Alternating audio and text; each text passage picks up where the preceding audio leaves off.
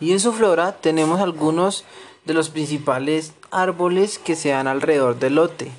Entre esos está el árbol de limón, que es un árbol que tiene como altura más o menos 3 metros. Es un árbol frondoso y que no hace daño a las edificaciones del lado. Por otro lado tenemos el árbol de mandarina, que es muy similar al árbol de limón, pero con la especificación de que es más frondoso que el árbol de limón. Tiene una altura de 3 a 4 metros y un diámetro de 3 o 2 metros.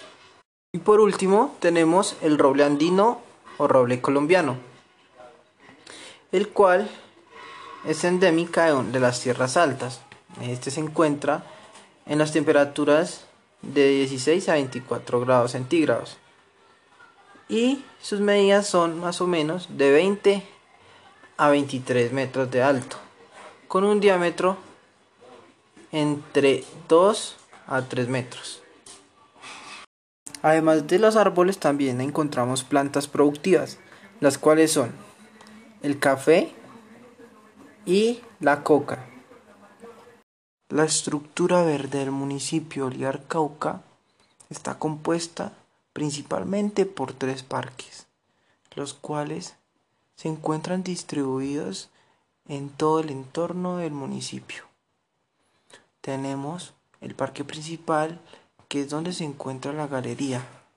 También el parque Vallecillas, que es el de la iglesia. y por último tenemos el parque San Francisco, que es el parque que se encuentra más próximo a nuestro lote. Para llegar a nuestro lote debemos tomar la vía panamericana, la cual es la que pasa por todo Colombia.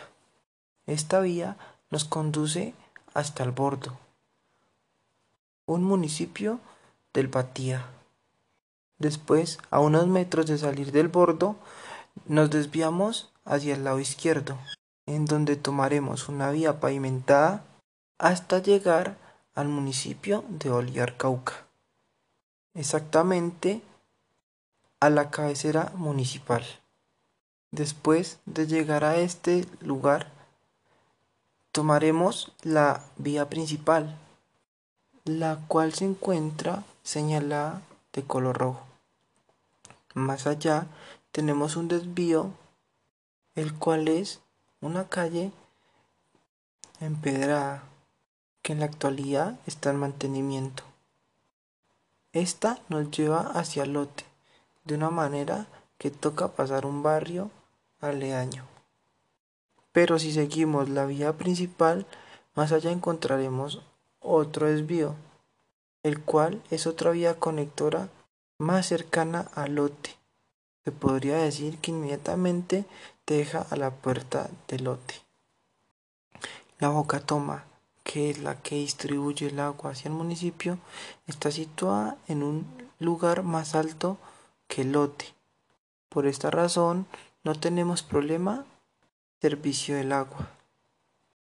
La estación o planta de servicio de electricidad se encuentra a mediaciones del cementerio municipal, ya por su alta tensión y su alto riesgo se encuentra alejado de las casas del municipio.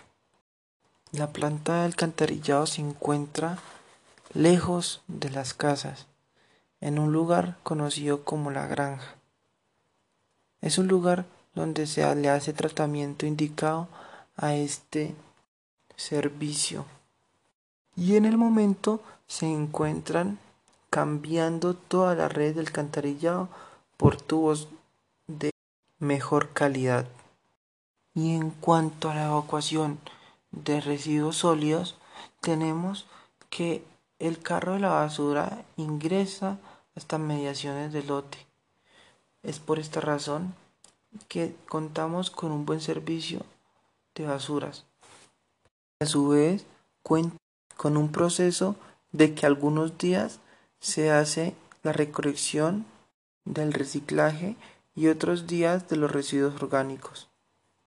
The development of the architectural profession can be carried out in multiple spheres, such as the public or private spheres, being part of a specialist work team or completely autonomously contributing to each project as collaborator.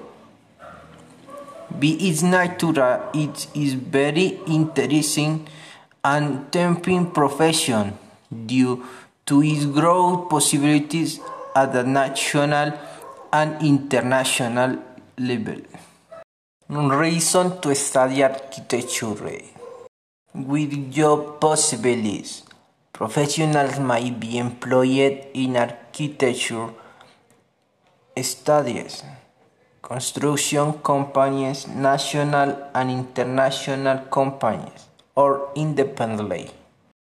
Develop your empathy.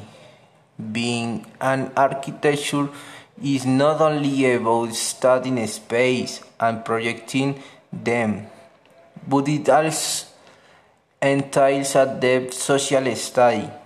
Every time a project is started, the need of the user must be taken into account to provide them with a better experience. You in history, you will be able to generate a contribution that in a few years will become a reference in the area and will even be studied by future generations of architects.